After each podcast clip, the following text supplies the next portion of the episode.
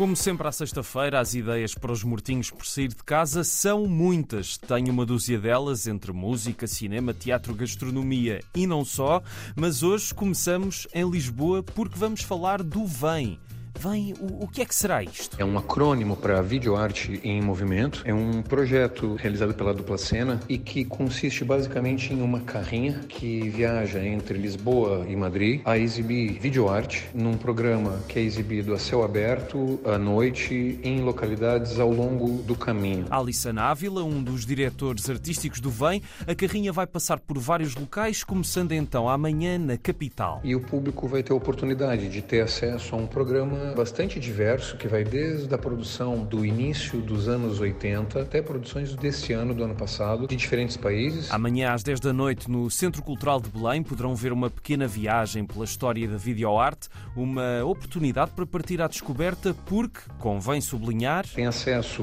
gratuito e eu tenho a certeza de que a proposta do VEM é com certeza uma hipótese diferente ou interessante para uma noite de verão. Estão todos convidados para esta proposta diferente para sábado, videoarte em movimento com uma carrinha que traz então a história da videoarte. Ela vai depois passar em julho por Montemoro Novo, no dia 26, em Almada a 28 e novamente em Lisboa a 29. Tudo está no site videoartemovimento.com. E na semana passada já falámos do Festival Província Sonora e entre hoje e domingo há muito para ver em Vieira do Minho. O que é que temos hoje às 10 da noite? Lívia e Fred apresentarão Nuvem Rósia, Chão de Estrelas num concerto ao luar na Praça Guilherme de Abreu. Vanessa Pires, da direção artística do festival, um concerto ao luar parece-me uma belíssima ideia. E o que é que tem o Província Sonora para amanhã? De manhã, Martin Suede guia-nos num passeio pelo caminho Anisó Soutelo, num concerto que intitulamos de Paisagem Sonora. Pelas 17h30 teremos o concerto para famílias que se irá focar na obra do compositor alemão Robert Schumann. E pelas 19 horas o concerto vespertino do dia será na Casa de Lamas com o pianista António Rosado e Felipe Quaresma que se apresentam aqui novamente. E ainda há mais a acontecer amanhã. À noite teremos a esperada Desgarrada Encantada na Praça Guilherme de Abreu que junta o ensemble provinciano UNEFUP e os ceifeiros de Cantelães e Adir. E falta saber as propostas para domingo da Província Sonora em Vieira do Minho. Em jeito de despedida, teremos um concerto vespertino na Casa de Lamas com o clarinetista Nuno Pinto e o pianista Bernardo Soares que nos convidam a dar a volta ao mundo em uma hora. E para fechar em grande este fim de semana no coração do festival em Vieira do Minho, teremos Martin Suede e a sua orquestra assintomática temática, com um concerto ao luar na Praça Guilherme de Abreu, a Praça Central de Vieira do Minho. Muito bem. E, last but not least, ou em último, mas não menos importante... Todos os concertos são de entrada livre, Portanto, estão todos convidados. Muitos concertos este fim de semana em Vieira do Minho. Se não apanharam tudo, a programação está em provinciasonora.pt. Começa hoje a Feira do Livro de Sesimbra. Até 20 de agosto há muito para ler e conhecer, sempre das 3 da tarde até à meia-noite. Há muitas apresentações e sessões de autógrafos para todas as idades. Por exemplo, no sábado, às 9h30, Fátima Campos Ferreira vai apresentar o livro O Infinito está nos Olhos do Outro e domingo, às 5h30, a oficina de escrita criativa para crianças. Vale a pena dar um saltinho à feira se viver em Sesimbra ou se estiver de férias por lá. Toda a programação está em sesimbra.pt.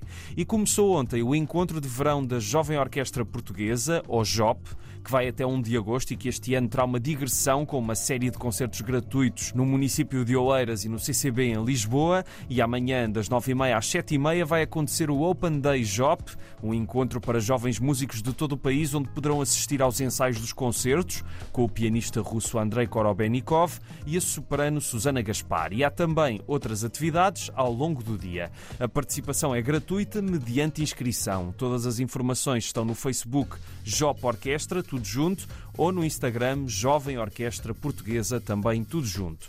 E um dos festivais por onde vai passar a JOP é o Quebra Jazz de Coimbra, de que já falámos por aqui, está a decorrer desde dia 15 e vai até fim de agosto. Próximos concertos, hoje às nove um bailado com música de Fernando Lopes Graça, dança em diálogos no Anfiteatro Colina de Camões.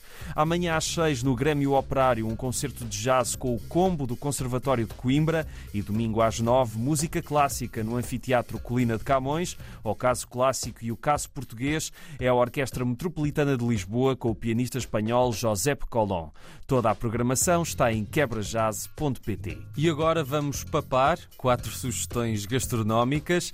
Palmela tem ao longo do ano vários fins de semana gastronómicos. De hoje a domingo acontece o segundo e último dos fins de semana dedicados à fruta palmelense. 21 restaurantes trazem pratos, sobremesas e bebidas com a típica maçã riscadinha e não só.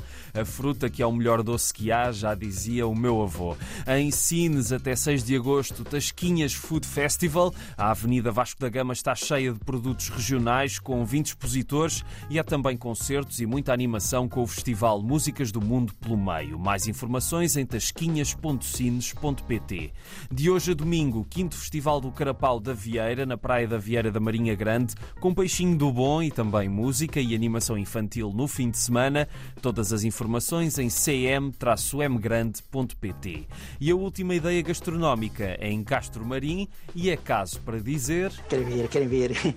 Lá se vai o caracol. Como dizia o Camilo de Oliveira, se havia razão para o trazer aqui, tinha de ser esta. O Revelim de Santo António, em Castro Marim, tem de hoje a domingo o Festival Internacional do Caracol. Há muitos apreciadores por aí que de certeza ficarão com água na boca para provar as iguarias.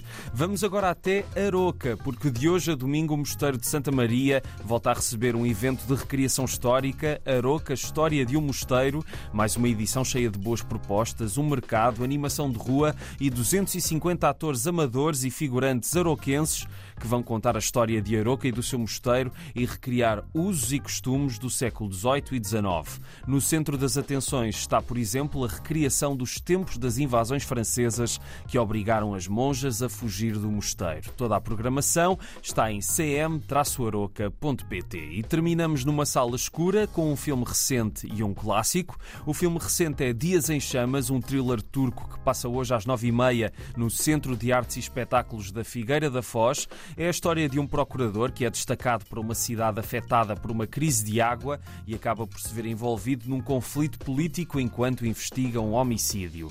Oportunidade para o ver então, hoje à noite, na Figueira da Foz. E o outro filme que vos trago leva-nos até 1955. You're tearing me apart!